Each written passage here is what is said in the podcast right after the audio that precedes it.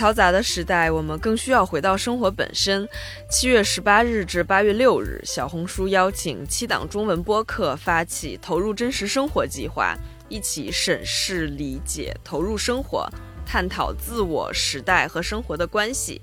让我们亲身入场，去触摸，去跌倒，去胜利，去用生活重塑生活。每一种生活都应该被记录，唯有自己是生活的创造者，也是最忠实的观众。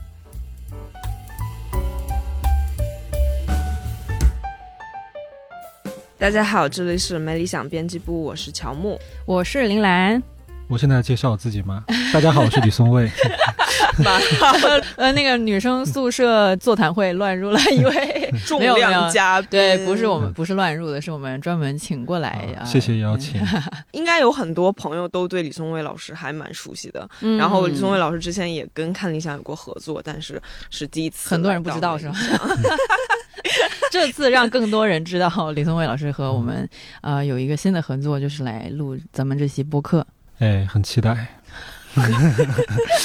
一个一个上班的状态，一个上班的状态，没关系，没关系。对，然后就给我们的一些吹水的一些故事会提供一些理论支持。这次我们要聊什么呢？就是我们之前有过一期聊为什么我们都没有朋友的那么一期内容。如果大家呃有兴趣的话，欢迎回去听一听。然后那期我们就聊到了一个大家都蛮感兴趣，并且在评论区大家。也聊得很开心的话题，就是说大家感觉现在朋友越来越少，但是呢，找到了一种短期的朋友代餐，就是搭子。为什么我们会需要搭子呢？其实就是因为我们跟我们的很多朋友都不在一个城市了，然后呢，我们也有了很多自己找到的新爱好。其实朋友也没有很多共同话题，所以呢，我们就找到了很多。短期的更加垂直领域的朋友，我觉得我个人的理解就是觉得这个搭子，他相对来说没有朋友那么的深入，但是他可以和你共享一些个玩乐的时间。那我们可以先分享一下，大家在什么时候会特别渴望出现一个搭子？我昨天去喝咖啡，呃，是因为我昨天在做咨询，但正好有一个来访者他临时取消了，所以我又。两个小时的空闲，我就去了一个商场里边的咖啡店啊，主要是为了吹空调。然后在这个过程里边，一切都很好，温度也很好，咖啡也很好，一切都很好。但是我想上厕所，然后就很尴尬，因为我就啥都没带，我就带了一个手机。然后我就很怕，如果我直接离开座位的话，服务员就会把所有东西都收走嘛。然后那一刻我就无比渴望说，如果要是旁边有一个人。然后让他帮我照看一下，其实就好了。我我估计搭子就是这样的一个功能吧，就是你也不用跟他干嘛，但是就是这个人他可以在你需要的那个时刻，他提供一点点的存在感就好。你有考虑过拍一下邻座，说能不能帮忙看一下？对，这是一种解决方案，但是我是特别特别害怕社交。MBTI 里面的爱人，对对对，立刻搬出这个好像心理学学者们不太爱的东西，但是很很明了。对我们稍后可以再深入聊聊 MBTI。然后我的解决方案呢是找了服务员，但是呢我又觉得如果我直接告诉服务员说我要离开一下，然后这东西不要收，会显得我有点那个。哪哪个？就是会觉得像是那种。只点了一杯饮料，然后就在这个地方坐到天荒地老的那种。比我还爱。对，所以我又不又又只好我又再点一杯，我就说我要再点一杯什么，然后装作不经意的告诉他说，哎，我要离开一下，东西不要收。他说好的。所以我有的时候就为了这样的一些尴尬的时刻，就要多掏几十块钱。这这趟卫生间的成本好高，好高。我真的是没有想到李老师这个心理活动还是蛮多的，很丰富，很丰富，很丰富。我分享一个我最近觉得还蛮渴望搭子的时刻吧。因为因为我平时周末会去一个健身的地方跳那种健身操嘛，但是因为我身边是没有那种朋友是每个周末都可以陪我去的，所以我基本上就自己一个人去。其实我个人是觉得，我也并没有很想跟真的是比较熟的朋友或者什么同事去，因为我觉得会很尴尬。因为跳操的时候我会比较努力吧，然后可能呢那个呃人在运动的时候表情也会狰狞一点，就是就大概会没有平时那么 peace，会展会有一些肢体搞笑。嗯，对对对对对，然后可能会动作没有那么标准啊，其实自己会有一些面子上面的考虑在。但是因为呃，如果你稍微去的晚一点点的话，因为人会比较多，多就很容易好的位置都被占掉了。所以那个时候我其实还蛮渴望说，哎，假如说我有在这个班上面认识某些也是经常会来跳的那种人的话，那么有时候或许可以拜托他们帮我占个位置啊之类的那种。但是因为我一直没有去实行这个，我也没有真的去认识那个人，就确实不太敢说 跳操的时候跟人家说话就很奇怪嘛，所以我也没有去认识这么的一个搭子。所以你也没有什么立场说我的内心活动丰富吧？只是一些呃共情而已。我真的很想听乔木讲一下自己的故事，因为我觉得你看上去很像那个很冷静的在一边提出一些解决方案的那个人。我没有，我百分之七十的爱，就是我也非常的内心。我是想了一个另外一个方向的，就是精神上的这种搭子。因为我是最近每周都有追一个韩综，然后那个韩综，我感觉我身边是没有人跟我一起看的，但是呢，我。每周在收看它的时候，其实就有非常多的梗，然后或者一些怪话，或者一些什么样想要找人找人分享，就想而且是最好是那种实时的，就是比如我截图给他，然后他就知道我在说什么，并且回复我的这种。但是没有没有，豆瓣不是有一个功能叫小组吗？我他说他想要实时回复，对，是的，而且我好像也从来没有在豆瓣小组里面发言过。对，我的互联网人设就是一个死人。所以，但是你内心非常的渴望，就是有一个可以跟你私下做一些分享的对象。对的，对的，就是我可以保证只在每周的这个时候骚扰他，然后呢，看完了这个综艺，我们就可以平时不说话，互相当一个不认识的好友之类的。对。但是感觉也很难，确实有很多这种很细分的领域。因为刚才也讲到这个搭子的一个小小的，我们给它下的定义嘛，就是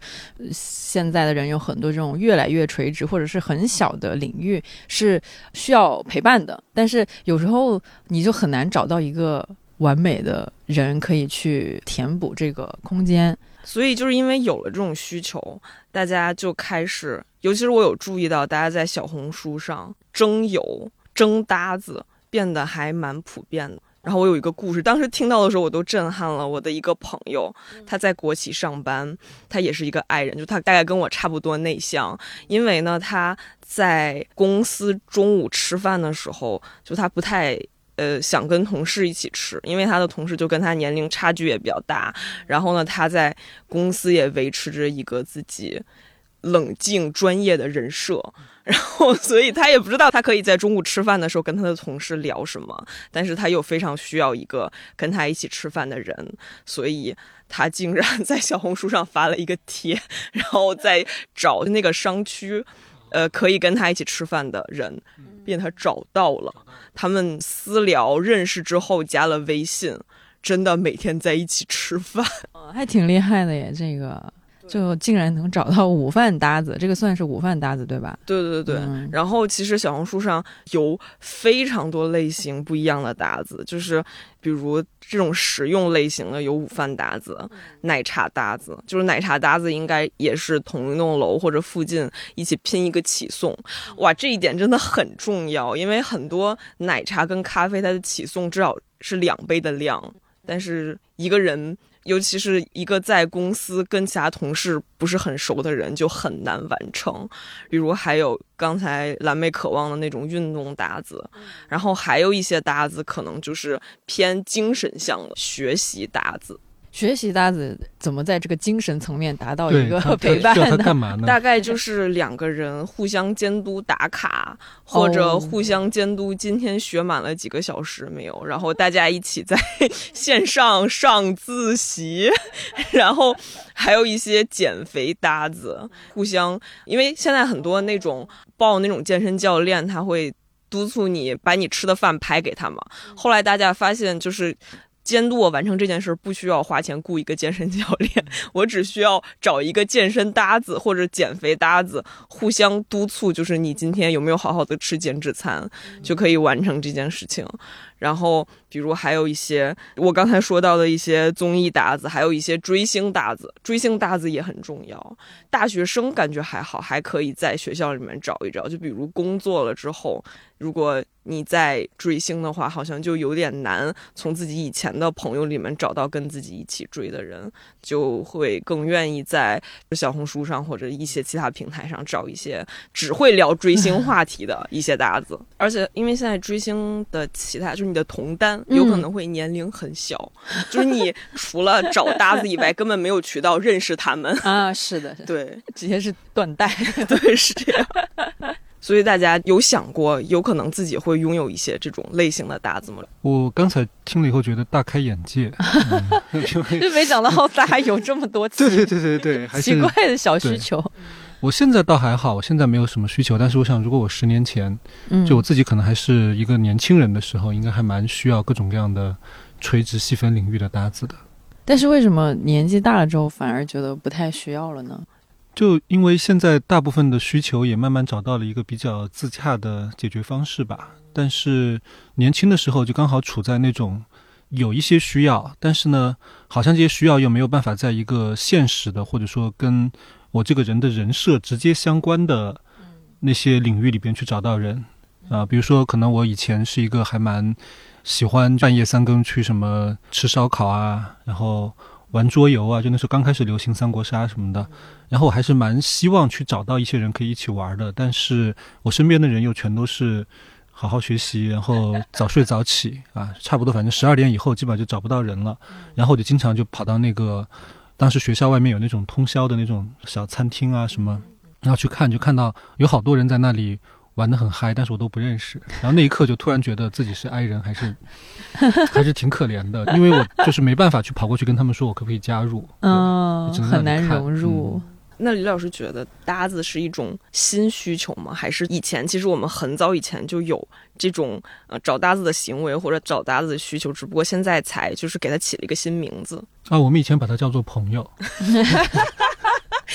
但是以前比较简单。对对对，以前比较简单。但是我觉得跟朋友稍微有点不一样的地方是，我觉得我们好像在重新发明朋友这件事情。就是我刚刚听你们讲了各种各样的搭子，我觉得他们有一个共性，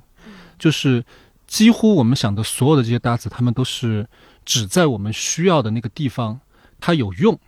但是它不会对我们有任何的期待，或者说是现实层面上边的一些约束，没有任何的压力，它纯粹就是有用。而可能过去我们就会觉得朋友是一个综合体，如果你们之间是有一些关系的，不管是。比较浅层的，就这种酒肉朋友，还是说深层的什么灵魂层面，你们会有一些共鸣。但是你所有的那些好的那些影响背后，一定附带的就是你会去承担他对你的期待。然后那个期待，我觉得好像在今天我们这种搭子的文化里边，他已经几乎被弱化到了零。就是刚才林楠说，他连在跳操的时候的努力的表情都不要让看到。就是就那一刻，我作为一个陌生人，我让你看到是无所谓的。但是只要你在生活当中，我们可能有过任何交集，那就算了。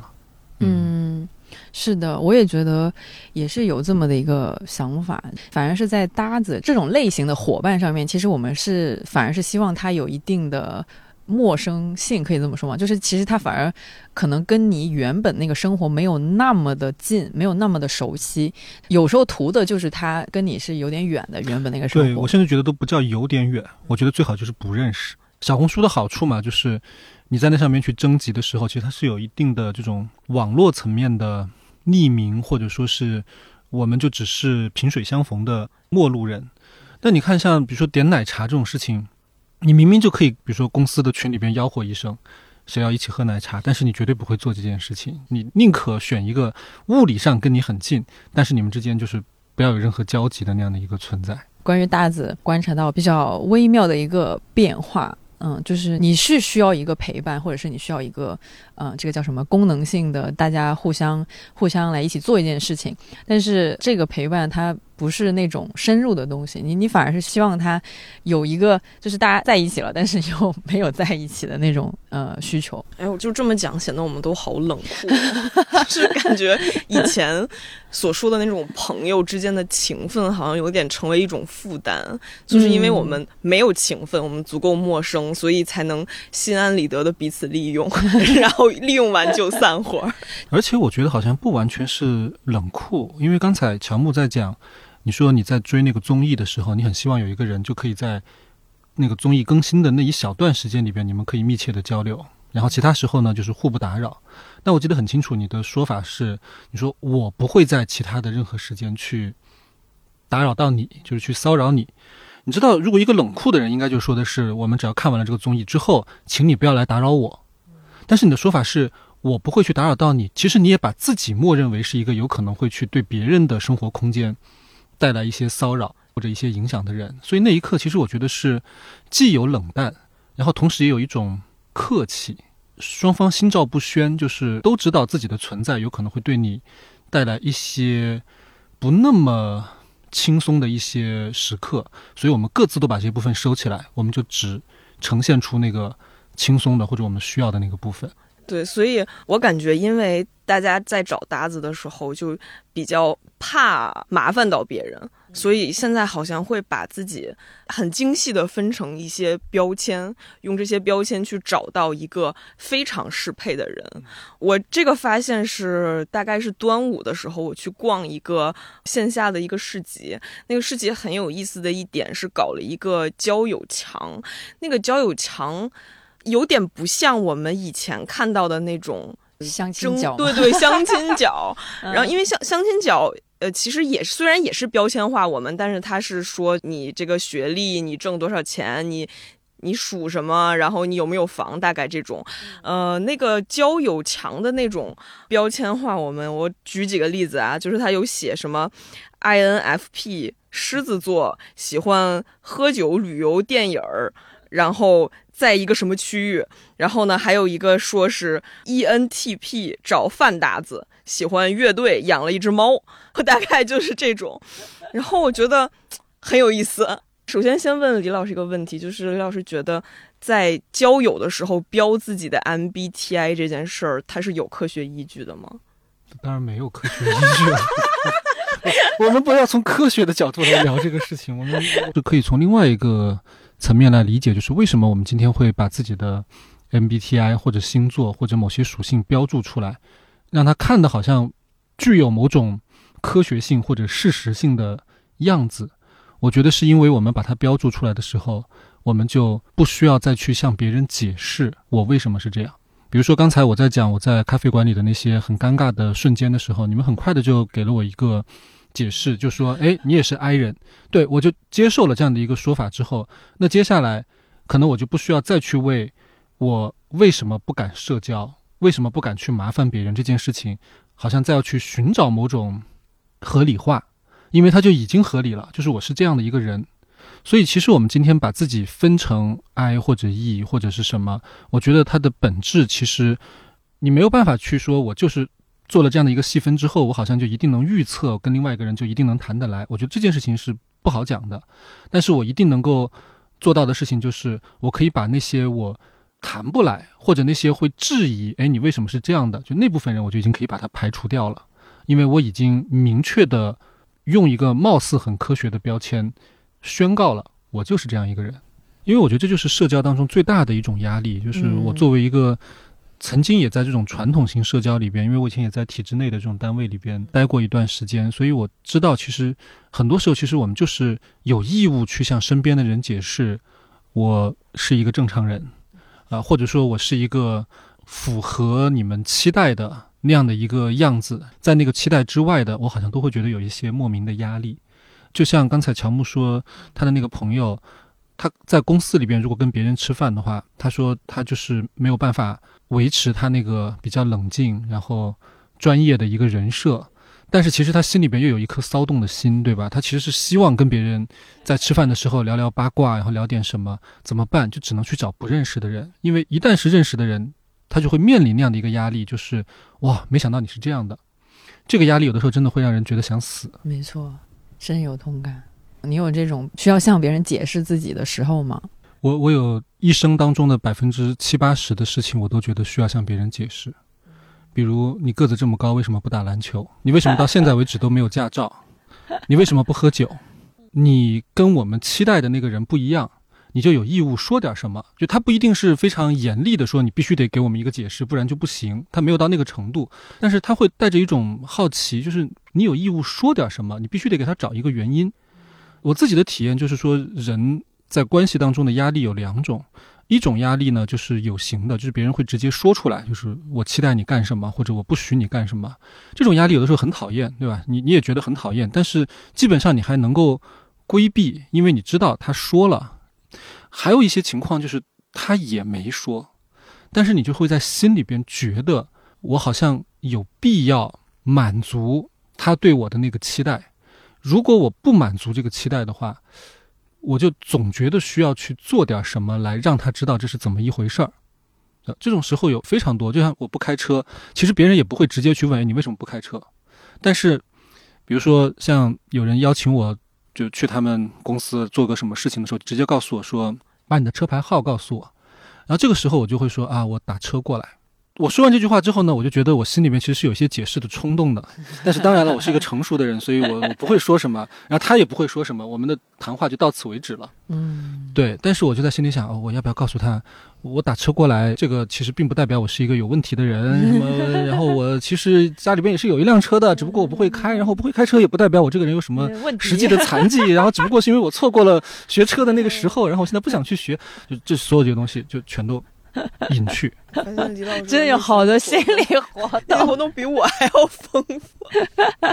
这个真的很能理解，很能理解。我以前也会总有一种想要向人解释一些某个我的行为的那种冲动，然后后来发现，嗯，不如就打住吧，就打住吧。如果他多问一句，我再说；不问的话，那我也不再说了。所以我觉得。大家好像就是因为解释的这种高门槛儿，或者这种非常费心力的原因，然后愿意给自己从一开始就贴上一个标签。对，就虽然我们是一个圆形的人，嗯，但是在社交的时候。可以接受把自己切片儿，就是你是的，对，你可以只从这个切片儿了解我。想要多余的，就是你想要了解更多切片儿，那等我们熟一点再说。是，而且说实话，其实你了解了我更多切片也没关系，因为我跟你之间没有其他的关联的时候，就是其他一切东西都是成立的。人有的时候最可怕的就是你已经活在了某种人设里，然后这个时候解释的压力就会大一点。而且我还想多说一点，就是其实不光是解释的压力，有时候。就像林楠说的，我们不解释了，我们停在这里。但是停在这里，它其实也有压力。其实你多多少少还是会承担一点点，就是觉得我好像违背了一点别人的预期的那个那个东西是有重量的。就是期待这件事情，在心理学里边，他人的期待这个事情是一个非常非常沉重的东西，不是只有说父母啊、什么家族啊对一个人有期待，就是你生活在这个世界上，你就是有期待的。呃，我有一个很好的朋友，一个女生，然后她跟我讲，她去一个人吃饭，点麻辣烫，把各种菜全都装好之后，服务员会帮你大概算一个总的那个价钱。她算了一个，比如说四十多块钱，她就很愉快的结账。然后呢，就她后边也是一个女士结账的时候，服务员就说十几块钱。然后我这个朋友就说，就那一刻，他突然就觉得有一些压力，心里咯噔一下，因为为什么人家十几块钱就可以吃饱，而我要吃四十多块钱？就是他就在那一刻就会觉得，好像哪怕吃麻辣烫这么简单的一件事情里边，也出现了某种社会规范，而我好像是那个违背了社会规范的人。即便我一句话不说，然后别人也没有任何异样的表情，但是我也会在心里边觉得那一刻有一些压力产生了。好像现在的确是人设太多了，但是当我们超出这个人设的部分。对我们产生的心理压力其实是非常大的，所以就需要找一个根本不认识的陌生人来释放这份压力。我后来回想了一下，感觉其实每个人都是，就是我感觉我在我不同阶段认识的朋友的心理的我的人设其实是不一样的。虽然我是一个完整并且连续的人，但是呢，比如我在我的中学朋友那儿是一个人设，然后大学朋友那儿就可能。他们对我的期待会跟中学朋友对我的期待不一样。比如我在看理想的人设，因为我刚毕业就进来了，所以大家对我的这个性格会比较了解。但是呢，在我的另外一份工作那里，因为我去的时候可能有一些工作经验了，在那里的人设就竟然还是稍微专业一点，然后并且 有一些知识的，嗯，你就会发现，你当你和不同朋友聚会的时候，其实你在扮演不一样的人。嗯，而且我觉得是你也不能说社会对你有期待，或者是一些。别的人对你有期待是他们的不好，就这个可能是一个很自然而然的东西。就假如说我是一个外面的不知道谁，然后我听说这个乔木来自看理想，我可能很自动说哦，那可能是一个很爱读书、很什么样的人。没办法，可能是人想要去快速的脑子里面得去想一下哦，我面对的可能是这么样的一个人，所以就会产生了一些期待。有时候我跟一些新认识的朋友出去，他们可能就会很自然的说啊，那你可能跟道长很。熟吧？但其实我跟 道长一点都不熟。然后呢，你会点点头，就是 不置可否，是吧？我我我会说，呃，道长就是呃，已经不在了。你不要乱说，我说不在公司，不在公司。没有没有，开玩笑，肯定会跟他们说清楚，说啊，就是倒也没有那么熟啦，就是一个普通的上下级的关系。但是人家也有可能觉得你在谦虚。那所以这个呃解释成本真的非常的长，会充斥着我们整天的约会的行程。所以我有的时候就在思考，我们现在愿意去发展的新朋友越来越少。尽管我们是三个非常高程度的爱人，没有去这种在小红书上找过搭子的经历，但其实我们的身边有一些关系也可以被归类为搭子关系，对吧？我在思考，就是这种搭子关系代替朋友关系，到底是我们自己主动去推动它的，还是我们不得不接受越来越多的朋友被搭子关系代替了？就乔姆在这样讲的时候，我觉得你好像把它当成了一个值得去。分析的一个社会现象，但是你知道吗？我就开始听你们讲搭子的这些文化的时候，我觉得说哇，这是一个伟大的发明创造。为什么？为什么？就是很伟大呀！就是他这么创造性的啊，或者我我我甚至再把它上一点价值啊，我觉得它其实是有一点颠覆了我们过去对于人际关系、对于朋友关系的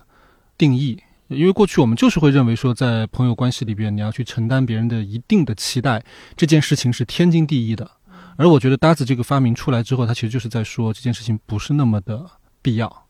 你可以把关系单纯的看作是为了让我爽，是为了让我在这个关系里边得到一些好的感觉而存在的。我觉得这个事情其实，在传统的关系语境里边是一个大逆不道的一个事情，但是它其实很。很勇敢，很有颠覆性。我我倒不觉得人们就接下来就要就是无限的搭子化，好像用搭子来替代自己生活当中的所有。但是我觉得，当人们有了这样的一种对于关系的一种新的体验之后，有可能会让以后，即便我们是朋友或者同事，就这种正常的关系的时候，我们也能够把这些关系变得更健康。就是我们不需要去在正常关系里去承担过去的很多糟粕。而是更多的去强调那些让我们自己感觉到愉悦的东西。我们可以继承一下这个搭子精神，虽然不是说所有的人都变成搭子，但是这种搭子的，呃，这个什么 spirit 可以 在某些地方也去运用一下。对，就是关系是为了让我爽的这件事情，我觉得是，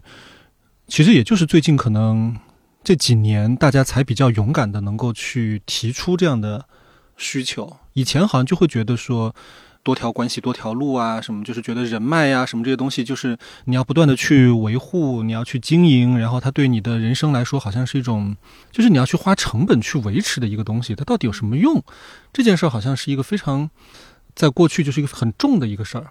现在我觉得是真的，好像我们可以比较轻松的说，我只想让这段关系在周几的某个时间陪我聊综艺，然后其他时间我们就互相不认识。哇！我竟然从李老师的这个解释里面听到了一丝都市性，这是一种 都市性的发明。哇，真的！我刚才有想到，就是这种让我爽的关系大概是什么样子的。就是我之前还很喜欢看一些音乐剧跟话剧的时候，有莫名其妙的加进一个。北京海淀地区看剧拼车群，因为 那个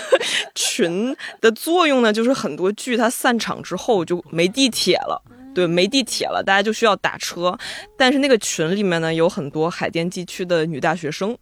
大家回来的这个地点可能是顺路了，大家就可以拼一个车，这样每个人。对对对，就可以省很多钱。然后我大概是在这个里面认识了一个女孩，我们一起拼车回来过。然后呢，后来呢是又一次我又出去看剧，她又在这个群里问今天晚上有没有从这个剧院一起打车回大学附近的。然后我丝毫没有负担的去私敲了他，说我们今天一起，他也非常高兴。然后我们就又打车回来了，之后就再也没有过联系。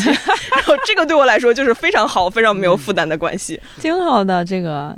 我刚才就其实有想到说，我个人第一次听到“搭子”这个词，或者是呃大概了解了它什么意思之后，其实当时是有想说，搭子是不是个还蛮功利的一种。东西，因因为它的场景或者说它的打引号的功能是很明确的嘛。但其实后来，包括今天听李老师讲，然后也听呃这个乔木讲之后，就有点觉得其实这个说功利吧，可以这么说。但是另一方面，假如说我们是因为一个爱好而认识了的话，有时候它反而还更纯粹一点点。因为其实呃以前长大的那个过程中，很多长辈啊，包括师长什么的。啊，都会告诉你说，哎，这个以后进社会之后呢，你交朋友呢，就一定要交那种什么所谓的对你有有益的呀。就比如说他可能有些什么资源啊，或者说他是个行当的，可能比较有名的人，就是你要尽量的去就尝试去认识这些人，然后交朋友。然后这种其实才是真的非常非常的功利化。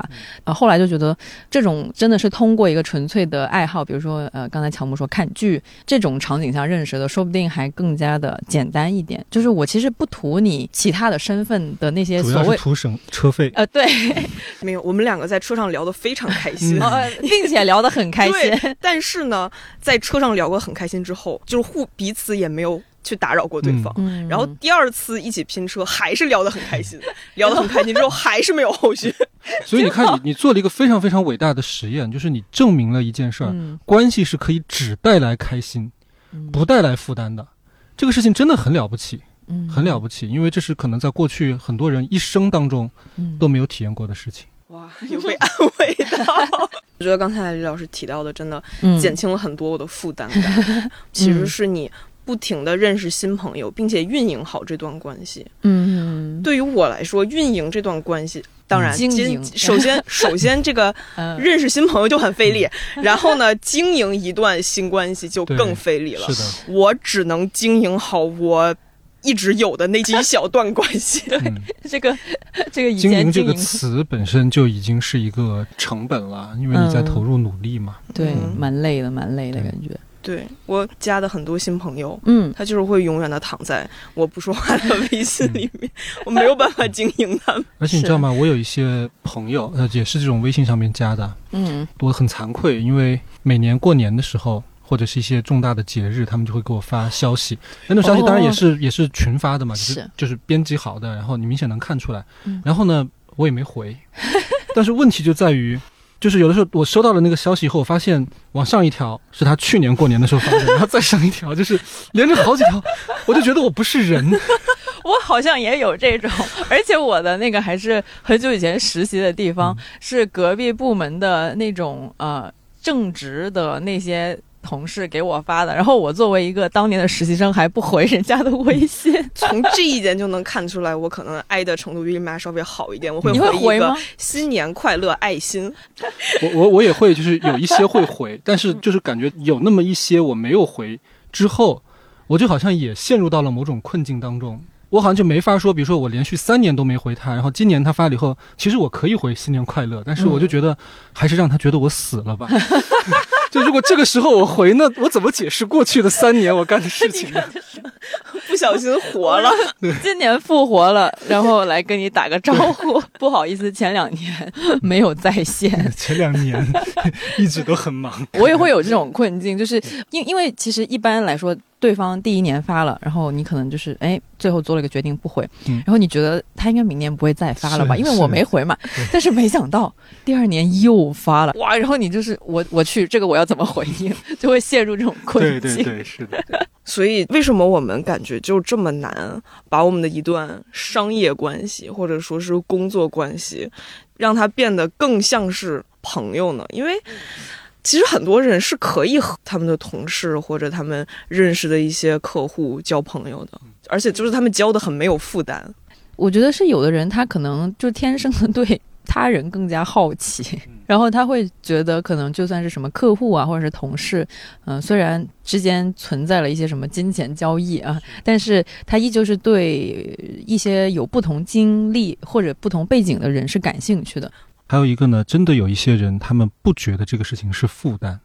甚至可能觉得是乐趣，就是他跟别人的交流，他是可以充电的。我们其实耗电嘛，就是我们交流一段时间就觉得就像一个人待着，但是也有些人他是觉得我待了一段时间，我感觉自己快枯竭了，我必须得出去跟别人有一些见面或者有一些这样的碰撞之后，我才会觉得自己是活着的。这叫什么？我终于有一个周末，就狠狠的参加八场趴，然后来充一个电。对，有有真的有这样的人。我我我老家是四川，就是在我们那边有很多人，他就是只要有一点时间就会去打麻将、打牌。然后你是能感觉到他真的在这里边是如鱼得水的，是放松的，然后一点都没有那种被迫在社交的那种痛苦，所以。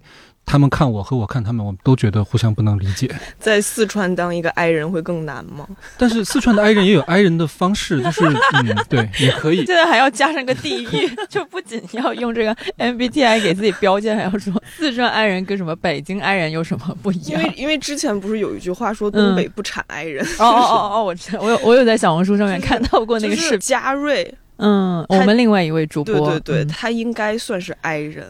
啊。不会吧？应该吧？也许是为爱作义那种。李老师怎么这些词知道知道了这么多 这么多？那我想知道大家可以做到什么程度？就是你们愿意在周末继续见同事吗？李老师有同事吗？李老师就是这是个好问题。我在想我的前同事们。嗯。我说实话，其实在我离职之前，我肯定不会愿意周末去见他们，因为我觉得如果见到他们的时候，我们哪怕可能，比如说是在另外一个场景下边，可能就是一个社交场景或者是一个娱乐的场景，但是心里边总还是带着在工作场景里边的一些人设、一些负担，所以我就会觉得是在加班，哪怕是在跟同事可能去出去玩、去吃饭什么的，但是离职之后。有时候我还蛮想见到他们的，但是频率也不要太高，就是比如说一两个月，有的时候见一次。在我离职之后，我跟我的那些前同事在见面的时候，我才发现我可能之前没有完全理解哦，他是这么一个人，因为那个时候好像只能看到他的某一个角度、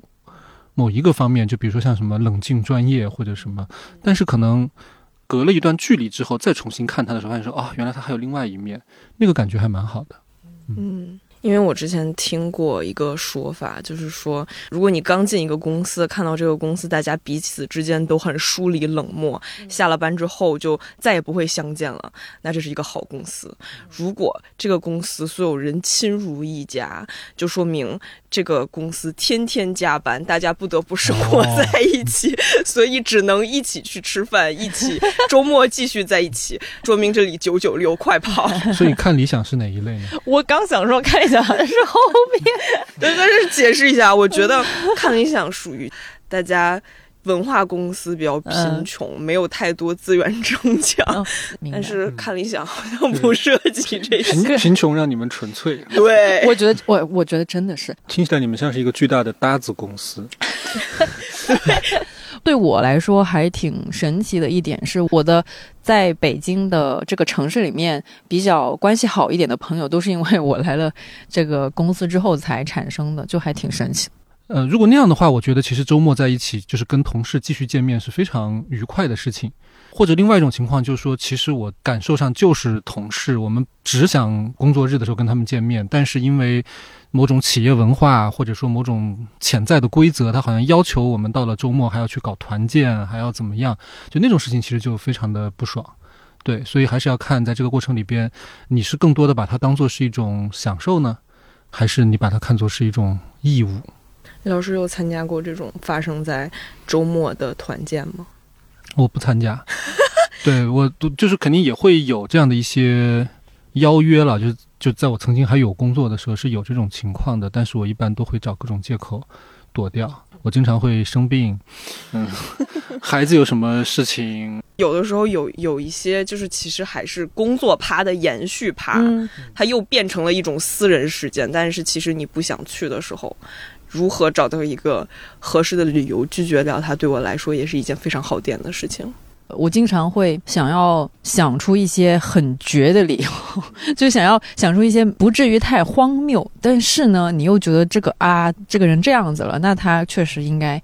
缺席这个事儿。在这里，我给大家分享一个，嗯，就是楼上漏水，我家天花板漏了，就是我必须立刻回去等物业。但是呢，这个物业他不知道什么时候会来，对，所以我要等一天。对，可以，可以，可以，可以，学到，学到，学到。是，我还有一个我自己的个人经验，但是也是慎用吧。嗯，就是我经常觉得功夫要下在平时。我觉得我周一到周五的那些时刻，我其实会给人的感觉是一个非常不好相处的人。嗯，所以有时候我觉得他们其实也会主动的漏掉我，他们也会觉得如果我不在，他们也会松一口气。所以有可能他们就会说啊。我没给你发消息吗？啊，那我可能当时怎么怎么样了？就他们需要去找理由，看怎么样能够合情合理的漏掉我。对，功夫下在平时，就可以在关键的时候反客为主。对对，努力还是有用的。学到了，要讲究一个日常的积累。其实还有一些，就是刚才我们说到的是一些让我们非常耗电的事情，但是我们 I 人其实也是有一些朋友的。就是虽然量少，但是质量可能会相对高一点啊，因为就是仅有的一些店全都耗在这里了。但是呢，就是这些仅有的朋友有可能会出现一些问题，比如有一些尽管两个人都在北京，但是因为北京它巨大，以至于两个人见面的成本其实巨高。就如果你们两个碰巧。大概率其实也不会在同一个区，是的。然后，尤其是两个人都不是那么富有的时候，就会住得更远，互相住在非常远的地方，那就更加的远了，直线距离。对对对，就是很难见面。还有一种异地的友情，那异地友情。有的时候，那真的是以前跟你关系很好的朋友，但是第一，我们没有办法见面；第二，我们没有办法见面之后，我们之前其实可以聊的一些鸡毛蒜皮的一些东西就没有办法再聊下去了。然后我们两个之间，就是很不幸的又没有一些共同爱好。那你们为什么会成为朋友呢？就是只是一些，就比如大学室友，然后一些。在某一段时间，我们有过一些共同爱好，但是后来没有了，因为大家的现在的爱好也是呃来的去的非常快。你们有一些这种努力的运营、努力的经营这种仅有的友情的经历吗？我现在有的时候出差去，比如说我的以前一些朋友所在的城市，我都不会告诉他们，不是因为我冷血啊，是因为我曾经比如说有一次去一个嗯西部某个省会，然后当时我有一个关系还蛮不错的一个朋友。他就在那边当老师，然后我在那边待了三天，他就陪了我三天，总共那就是一个小长假。其实那三天他应该用来陪他的家人，或者就我我 suppose 他应该有很多他自己的事情，但是这你看又是我的心路历程，我就在想，也许对他来说，他其实也不是很想把所有时间都用来奉陪我，可是因为他又觉得我们是好朋友。然后我又难得去一次，他如果不带着我把城里边这些各种景点什么都逛一遍的话，他就觉得他没有尽到朋友的道义，所以他就为我做了很多事，还是什么去排队排多久的队去买一个土特产，然后我就拎着那些土特产到机场的时候，我就心想，哎，我说我也不是很喜欢吃这个东西，然后你又那么累，我就觉得这到底是何苦？就是有时候我在心里边就觉得维持一段关系，不管对他还是对我，都好难啊。但是如果要是他根本就不知道我来过这里，我们就还是好朋友，然后就而且都很轻松，然后我们都会有一些可能更自在的一些时间。就我在心里面就老觉得，就是有时候朋友，特别是像这种异地的朋友，他是一个有时候是我们心里边象征性的概念可能更大，但是到我们实际见面的时候，也许真的彼此都会觉得还是挺负担的。而且其实这种朋友彼此实际见面的时候，有有可能会非常尴尬，因为尽管你们的感情基础在那里，但是你们实际上已经太久没有聊过天了，所以彼此也不知道对方那里发生了什么。是，然后他带着我去逛各种景点，然后我如果这样讲，其实也有点对不起他。但是如果要是没有人带着我，其实我到了一个陌生的城市，第一我会把大部分的时间都用来睡觉，第二呢。我可能也就是在周边走一走，什么逛逛市场啊什么，然后所谓的景点，其实对我来讲就是可以，但是也没必要从早到晚就是一个接一个的去，就那个对我来讲，其实就是它本来就不是我的一种生活方式。但是有的时候，你看关系的麻烦就在这里，我实际上觉得对我那个朋友来讲，也不是他的生活方式。嗯，他本人也不是一个那么热衷于逛景点的人，但是当我们两个人遇到一起的时候，我们就各自都觉得，好像如果不这么搞，就有点不对劲。他也觉得这样才能显示他的热情，然后我也觉得这样才能配合他的热情，啊，然后就很累，就变成一个双方都有点累的事情。对，其实大家也都是在在面对，对对，真的是营业，就是在呃为一些期待或者是一些人设去做这个营业。上个月不是去上海那边出差嘛，然后 我上海那边有一个朋友，然后也是很久没有见面了，嗯，朋友圈也没有经常点赞，但是之前还在北京的时候肯定是有呃联系，然后也有吃饭啊什么的。去了上海之后，我就是苦恼了很久，我要不要跟他说我在这边就是出差几天，然后咱们要不要什么吃个饭聚一聚之类的？那我就思索了很久，我没有。找他，因为我觉得好像他在上海也有自己的好朋友啊什么的。然后，因为我们以前也不是那种什么闺蜜那种程度，真的是说我来了我们必见的那种程度。所以我就想了很久，后来就是没有跟他说这个事情。但是最好笑的是，他通过另外一个朋友知道我来了，然后，然后我的那个话，这个时候尴尬呀，这个时候很尴尬我就感觉自己好不是东西。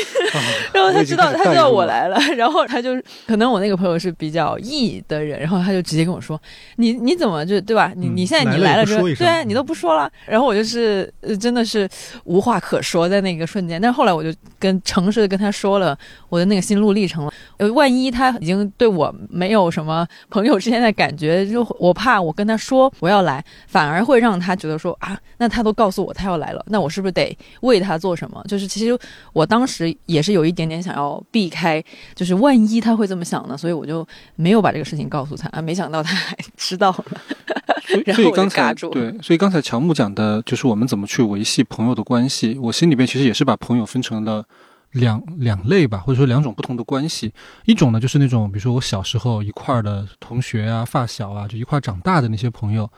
我自己在心里边其实会用的这个词就叫做维系。那那就是我可能过年的时候，就是哪怕挤也要挤一点什么。祝福的语言啊，什么去去，对对对，去互相交流一下，或者说，比如说像我，嗯，我回到家，如果他们也正好在家的话，可能我们就会出来吃个饭。然后有的时候真是硬着头皮，因为其实没有太多可聊的东西，但是又觉得它好像是我某种象征吧，因为你好歹在这个世界上活过一次，你也不能就是 完全不留痕迹，就是就会有一些你为了他，你要付出一些时间或者嗯，对一种象征性的这种。朋友关系，然后还有一类呢，可能更多的就是我在北京，呃，特别是上大学还有工作以后认识的，呃，很少的一些朋友。我觉得那些朋友呢，我是一点都不担心我们一两年没说话这件事儿，我一点都不担心。我觉得他也不担心，就是因为我们彼此都太太知道对方是什么德性了，所以就是有事儿说事儿，没事儿的话，哪怕我们很久不见面，然后突然要再见面也不违和。有一个什么事情就突然说，哎，我最近有一个什么事情，然后想跟你聊聊，好，那就聊就好了。就是那那种朋友很少，但是那个在我心里边就是会觉得，我一点都不需要去维系这段关系，我只要去享受这段关系就好了。我觉得他就很像我们刚刚说的搭子的升级版，嗯，是有一些深入的联系或者是一些深入的关系在的，但是并不是说平时是一个非常频繁的联系的状态。其实。就好像有点像是这个初级的时候他是搭子，然后在上一级呢，可能就是呃那些我们平常说的比较多的朋友，就是可能会联系稍微多一点啊，什么周末有空会出来，然后再到最上的那一级，就是啊可能是那种大家会忙各自的生活，然后很久不联系，然后或者有个什么事儿。呃，互相联系一下，然后又很久不联系，但是呢，不会因为我们长时间没有联系而感到尴尬，或者是会觉得有什么别扭的地方。这又是另外一个那个，所以两头都是这个搭子的特质在里面。我觉得我们爱人的一个困境就是，我们总是想要向别人证明，我们可以和我们最好的朋友以一种大家公认的朋友的方式相处。比如我们其实刚才蓝妹提到的最高一层的那种，是我们可以舒服的说话或者不说话，但是可能在更正常的一种朋友的定义里面，大家会说啊，你跟你最好的朋友就仨月不聊天，你们还是最好的朋友吗？是的。可能就是因为是最好的朋友才可以三个月不聊天，就不需要说去苦思冥想我该怎么去维系，或者说让这个关系更加好一点、顺滑一点。就其实你就你不管他，他不会产生任何的变化。这个可能是最好的那种朋友，并且也是最少的那种朋友。嗯。刚才说到，我们交友给自己打标签，其实是降低一些解释成本。但是我们在交友的时候，有可能会打另外一些标签，其实就是比如，呃，不想让自己发的一些帖子或者笔记被某些人看到，或者其实，在追星的一种语境里，还有一种呃名词叫做同单拒否，它来自于日语啊，就是我我我喜欢，然后你也喜欢，那我就不想跟你太近了，对不对？对对。就是我害怕，为什么李老师会知道这个？我做了功课，多么感人，多么感人。OK OK，继续继续，就是那个意思，就是说，尽管我们两个都喜欢一样东西，但是我们知道我们对这样这件东西的认知会有差异。为了防止我们有一些争执。所以我们最好还是从头就不要互相认识。哦，就是如果在一个具体的事例里面会会会是怎么样？就是比如说我们喜欢同一个 idol，然后但是会会怎么样？就是我可以在比如小红书上发帖说一直发这个人的东西，但是呢下面有人来跟我认亲，我的态度就是我谁也不想认识。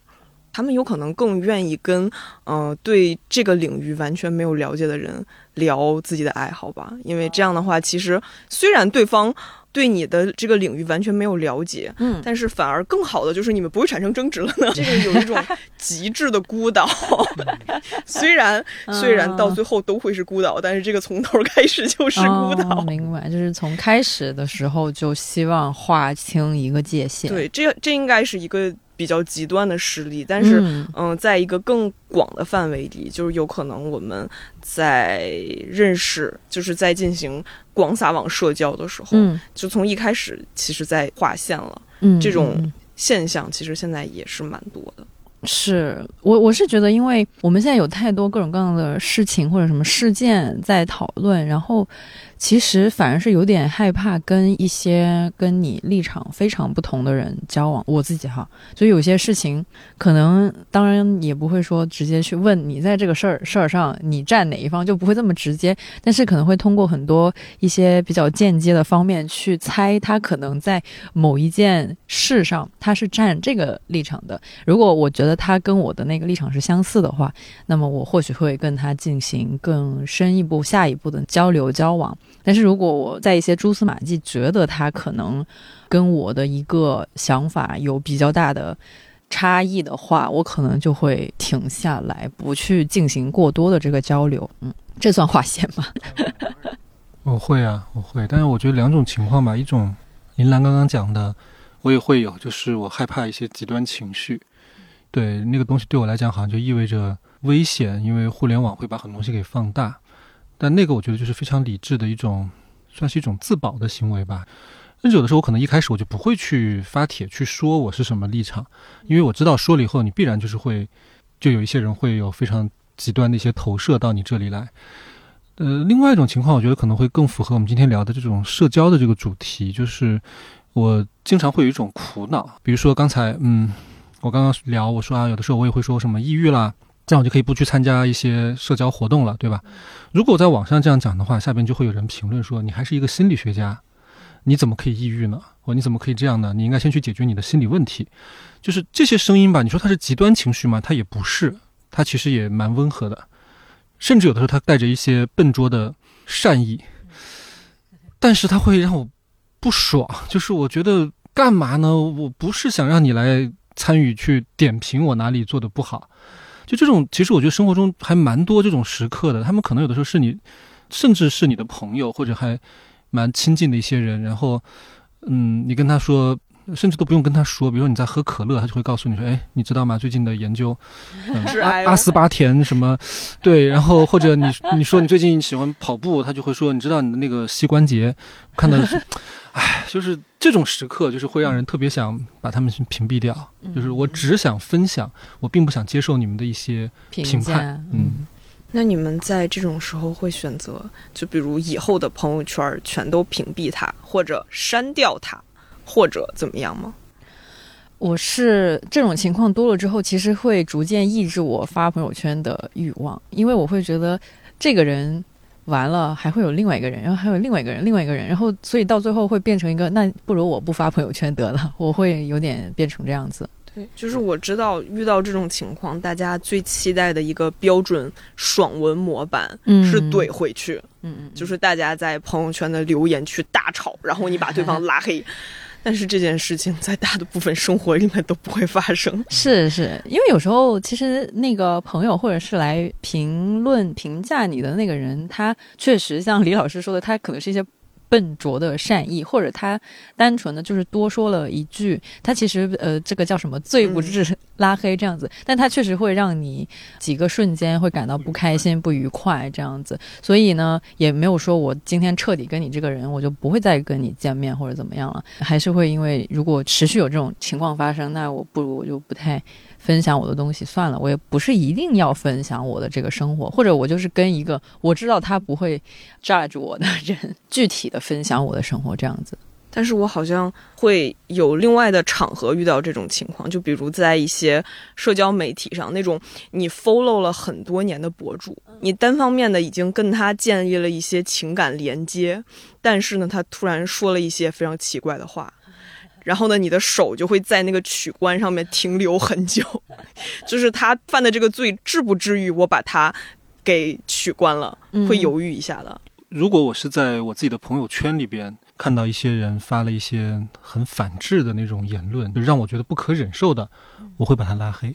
我会直接删除这个好友。就是我觉得那一刻我心里面是有态度的，就是我觉得我不能允许自己还跟这个人在朋友圈里边保持联系。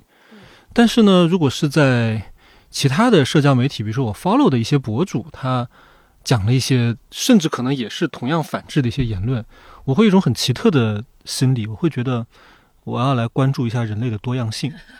就是我很想知道他是怎么自洽的，他是怎么，就是我就是我会留着他，是因为我在心里没有觉得跟他好像是某种。特殊的那个关系，我只不过是 follow 了一下他，我只看一下你对对对，我发只看看他在说啥，对对对，嗯，对人类有一些基本的好奇心，这个 这一点，嗯，我也会诶，但我甚至会把他们留在朋友圈里，就是那那你很就在这个方面你还是很开放的，嗯，对，就是。有的时候，你每天刷朋友圈刷到的全都是大家的营业，嗯，里面掺杂着一些反制，反而会更认真的阅读那个反制，然后把它发到群里。在这种情况下，反制变成一种真诚发言，对，与大家讨论，然后你认真观看，啊，对，就是好像越是这种神奇的朋友圈的人类，他每次发到朋友圈，我会越认真的观看，嗯，而且你会在他的反制的言论里读出某种。质朴和赤诚，会让你觉得哇哦，原来是这样子的，是吗？那你还挺好的。我我可能也是属于那种，基本上看了一次我不行的话，我我也会像李老师那样，就是嗯删掉的那种。可能是就是我的初始人设，也不觉得我加在朋友圈里的人都是我的朋友啊，就是我们只是恰好的扫了这个码。对，真正私密的东西。只会在我那几个小群里，所以呢，我的朋友圈就像一个大客厅一样，就是大家从我的大客厅过了也就过了，对吧？哦，那你这个还挺好的。我现在认为，确实你还是有一定的艺人的浓度。我是可以在那种需要营业的时候。大营业，对大营业，就是觉得这个时候我该译了，那就译起来，然后呢，它就会下线，然后呢，我的爱人格又会回来，重新 重新回归本体。那对于我们爱人来说，就如果真的想要把我们的劲儿给我们的朋友提供一些更好的陪伴的话，你们会觉得，就是从自己出发，在自己需要陪伴的时候，希望自己得到更什么样的陪伴呢？得到一些。不过多过问的 陪伴，这个这种可以算是吗？嗯，就是不太就也不会问我为什么干了这个事儿，或者是为什么会这样子，就是一个比较纯粹的说，OK，如果你呃需要的话，那行啊，那我们就一起干个啥事儿，这种我觉得是比较好的。一样，我我跟林兰在这点上是很像的，因为前面在讲那个就是在咖啡馆一个人待着的那个。困境里边，因为我其实也有很多时候，比如说可能也会跟朋友一起去喝咖啡嘛，但是如果真的想要自己一个人在那里享受一段时间的话，我就再好的朋友，我好像都没有办法邀请他去，因为我觉得我一旦邀请了一个人，我就必然要在那个场域里边找点话题啊，或者是就是会去想怎么样能够让对方和我都觉得此刻我们在一起是高质量陪伴，可能都说不上，但至少得得是个像那么回事儿的一个一个一个谈话。然后我心里边可能真正梦寐以求，或者说觉得很放松的一个场景，就是我们就是在那里各干各的，甚至到了就是比如说我我想离开或者怎么样，也都不需要去跟对方解释说，哎，我现在离开，待会儿我要再回来还是什么，就是你走你的好了，那样的一种约等于陌生人的，但是又有一丝丝陪伴在里边的那种关系。对，我觉得于老师说到的这个也很符合我的期待，因为我有在小红书上看到一些最近就是也有在讨论，因为之前高质量陪伴是发生于亲子之间嘛，后来大家也有把它延伸到朋友关系里面，就会有人告诉你们高质量陪伴的几个要素，其中一个呢，其中一个是啥？就是呢，不能在一起聊天的时候刷手机。然后呢，还有一个呢，好吧，是就比如对方说话的时候，你要很认真的看着他，嗯，然后并且呢，适当给予提问，然后就不能让对方一直说就嗯嗯嗯嗯，然后还有后面还有什么我都忘了，嗯因为我觉得光是看这些对我来说就很构成了压力。对很有压力，是的，因为我跟我朋友出去的时候，我的确会努力的不看手机，嗯，但有的时候会迎来一种更尴尬的，就是两个人都就是把自己架在那里，哦不敢看手机，但是呢又会陷入一种很尴尬的沉默，然后就彼此看着，然后就可能就是你可能嗯已经感觉自己吃饱了，但是因为没事干，被迫再吃点儿。